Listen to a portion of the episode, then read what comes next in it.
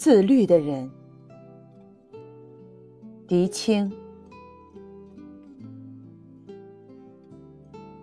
村上春树从三十岁开始跑步，从此就喜欢上跑步。每天不跑够十公里，他绝不打道回府，并给自己规定哪天只跑步，而哪天又跑步又游泳。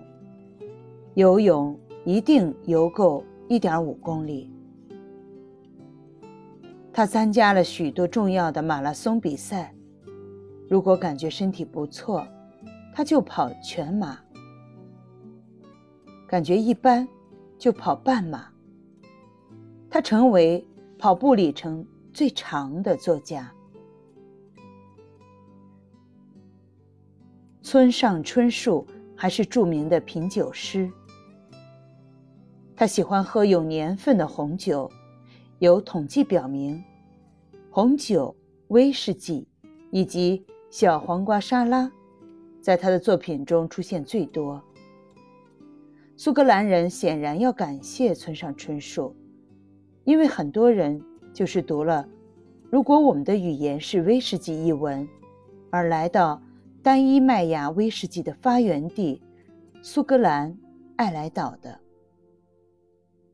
可村上春树从不酗酒，他有定量，绝不超量。哪怕与他喝酒的是他最好的朋友。村上春树数十年早睡早起，不主动与陌生人说话。再好的朋友劝他，他也坚决不吃一口油大盐多的食物。喜欢美丽女性，却从不主动搭讪，以保持绅士风度。更令人意外的是，村上春树所有的衣服都是自己买的，从袜子、手绢到衬衣、外衣，自己手洗衬衣、熨衣服，去什么场合穿什么衣服，从不混淆。村上春树说：“那是对他人的尊重，也是对自己的尊重。”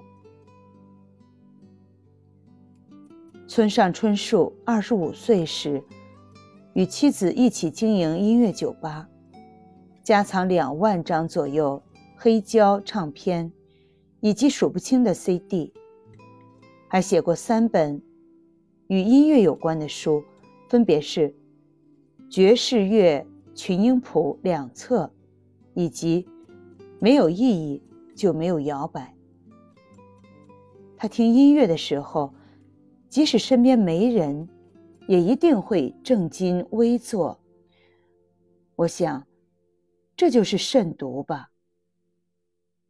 《礼记》中庸曰：“君子戒慎乎其所不睹，恐惧乎其所不闻。”莫见乎隐，莫显乎微。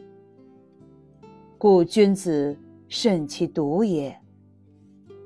意思是说，最隐蔽的东西最能体现一个人的品质；透过最微小的东西，最能看出一个人的灵魂。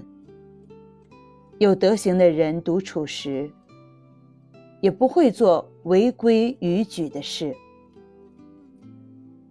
托尔斯泰说得好：“只要你从年轻的时候就习惯于让肉体的人服从灵魂的人，你就会很轻易地克制自己的欲望。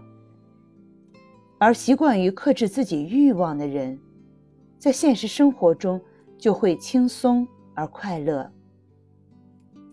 谁最有智慧？